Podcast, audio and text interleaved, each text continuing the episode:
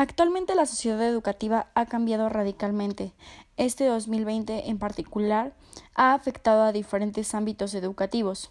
Uno de ellos es el estrés laboral que se ha vivido dentro de esta pandemia y que ha afectado un entorno profesional causando una saturación física o mental del trabajador.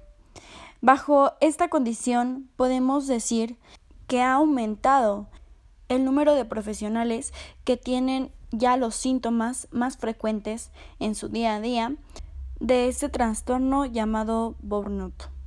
Tenemos que mencionar que la carencia de armonía que tienen en su vida como profesionales influencia y ha dañado tanto el contexto social, familiar, personal y laboral dentro de sus actividades como docente.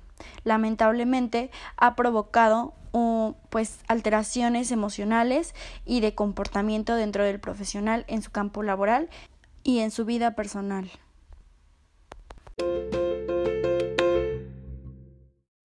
El término burnout fue definido por Freudenberg en 1974.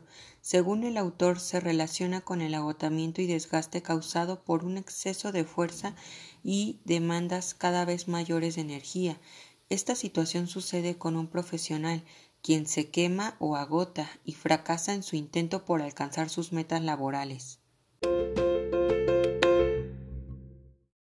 Algunas de las características de este síndrome se manifiestan en tres aspectos agotamiento físico y psicológico, actitud fría y despersonalizada en el trato con los demás y un sentimiento de inadecuación ante las tareas que debe realizar. Algunos de los síntomas asociados multidimensionalmente de acuerdo con el síndrome, según López, son los físicos, los emocionales, los conductuales, los relacionados con el trabajo y los interpersonales. A los físicos nos referimos con la fatiga, los problemas del sueño, dolores de cabeza, impotencia y los gastrointestinales. Con los emocionales nos referimos a la irritabilidad, a la ansiedad, depresión y desesperanza. A los conductuales nos referimos con la agresión, una actitud defensiva, el cinismo y el abuso de sustancias. Los relacionados con el trabajo son el ausentismo, la falta de rendimiento y los robos. Y por último, los interpersonales nos referimos a la pobre comunicación y a la falta de concentración, así como también al aislamiento. Dentro de las causas que permiten dar paso al síndrome de burnout, pues son varias. Una de ellas está en el ámbito educativo y la otra pues es el ámbito social o familiar. Dentro del ámbito educativo, pues resulta que hay una carga excesiva de trabajo que el docente no sabe cómo manejarla. Ahora hay una queja de alumnos, puede ser que su rendimiento como docente no esté dando al máximo y eso genere pues discusiones y disgustos dentro del aula. Por otra parte tenemos el estrés laboral, que este estrés pues es generado igualmente por un agotamiento emocional, físico, una realización personal que ya no alcanzó el docente a al desempeñar su papel en el aula. Y el otro lado, pues, es la situación social o familiar que tenga el docente, una condición personal que pueda estar influyendo. Se puede identificar que el docente no tiene esa misma motivación para entrar al aula e impartir sus clases como lo hacía anteriormente.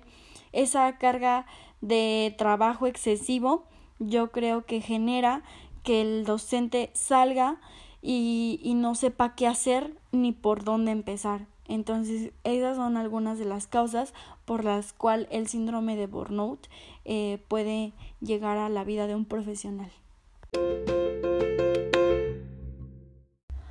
Por mencionar las consecuencias que contrae el síndrome burnout, vamos a tener que puede causar problemas con sus colegas afectando el clima del trabajo institucional, Constantemente hay quejas y problemas con los padres de familia, incluso con los mismos alumnos dentro del aula por su actitud negativa que ya ha tornado. El desempeño laboral pues es deficiente, no reconoce sus deficiencias como docente, Otra consecuencia que genera este síndrome pues es un cansancio tanto físico como mental. Hay una baja autoestima, hay un rechazo, como ya lo he mencionado, ya no quiere realizar nada, lo da todo por hecho. Y bueno, pues hay un aislamiento y una frialdad. Puede generar que el mismo docente renuncie a su empleo o que simplemente pues lo terminen corriendo de la empresa, de la institución en donde está laborando. Hablando en el ámbito de salud, el docente puede presentar problemas estomacales y pues eso genera que comience a haber problemas de salud más graves y es aquí cuando ya entra y es necesaria la ayuda fuera de un especialista. Algunas acciones para prevenir el síndrome de burnout son 1. Establece límites. Ten claro cuáles son los límites de tu cuerpo y de tu mente. No te excedas con el afán de cumplir con los plazos laborales. 2. Pide ayuda. Si estás sintiendo los síntomas del burnout, es importante que pidas ayuda lo antes posible. Consulta con un especialista e infórmale a tu jefe sobre lo que te está sucediendo. 3. Desconéctate. Para no sentir la sobrecarga laboral, es importante que sepas cuándo debes desconectarte del trabajo. Apaga tu computadora, celular y no revises tu email fuera del horario de oficina si no es estrictamente necesario. 4. Cuida tu salud. Llevar una buena alimentación y hacer algún tipo de actividad física al menos dos veces a la semana ayudará enormemente a que el estrés no te gane la batalla. 5. Cuida tu dinero. Los problemas financieros suelen ser una causa muy frecuente de este tipo de dolencia. Asegúrate de tener tus gastos controlados para llegar a fin de mes y gestiona tu dinero de forma inteligente. 6. Encuentra el trabajo adecuado. El síndrome de burnout puede ser también una señal de que te estás de que estás en el trabajo equivocado. Si te sientes cansado y aburrido de tu puesto de trabajo, quizás sea hora de que encuentres uno nuevo. Recuerda que encontrar una vocación que realmente te llene será un factor fundamental para alcanzar tu felicidad. Estrategias de intervención del síndrome de burnout. Phillips y Cáceres sostienen que la primera medida para evitar el síndrome es conocer sus manifestaciones, además de considerar programas que implican la adquisición de conocimientos para disminuirlos. Algunas de las recomendaciones que ellos nos hacen es fomentar el apoyo social por parte de los compañeros, ya que a través del apoyo social en el trabajo las personas obtienen nueva información, adquieren nuevas habilidades o mejoran las que ya poseen, obtienen refuerzo social y retroinformación sobre la ejecución de las tareas y así consiguen apoyo emocional, consejos u otro tipo de ayuda. Otra de las recomendaciones es que las empresas deben desarrollar programas de prevención dirigidos a mejorar el ambiente y el clima institucional como parte de estos programas se sugiere desarrollar programas de socialización anticipatoria, la cual ha sido desarrollada por Durán con el objetivo de acercar a los profesionales a la realidad laboral y evitar el choque con sus expectativas irreales.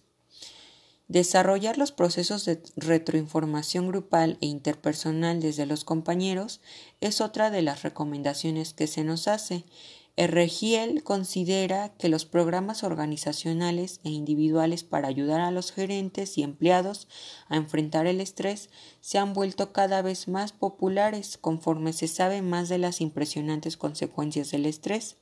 Existen diversos métodos para que los individuos y las organizaciones manejen el estrés y reduzcan sus, sus efectos dañinos. Otras de las recomendaciones para la intervención del síndrome de burnout, según Cáceres, son considerar los aspectos cognitivos de autoevaluación de los profesionales, el desarrollo de estrategias cognitivo-conductuales que les permitan eliminar o mitigar la fuente de estrés o neutralizar las consecuencias negativas de esa experiencia, además de potenciar la formación de habilidades sociales y de apoyo social de los equipos de trabajo, por último, eliminar o disminuir los estresores del entorno institucional que dan lugar al desarrollo del síndrome.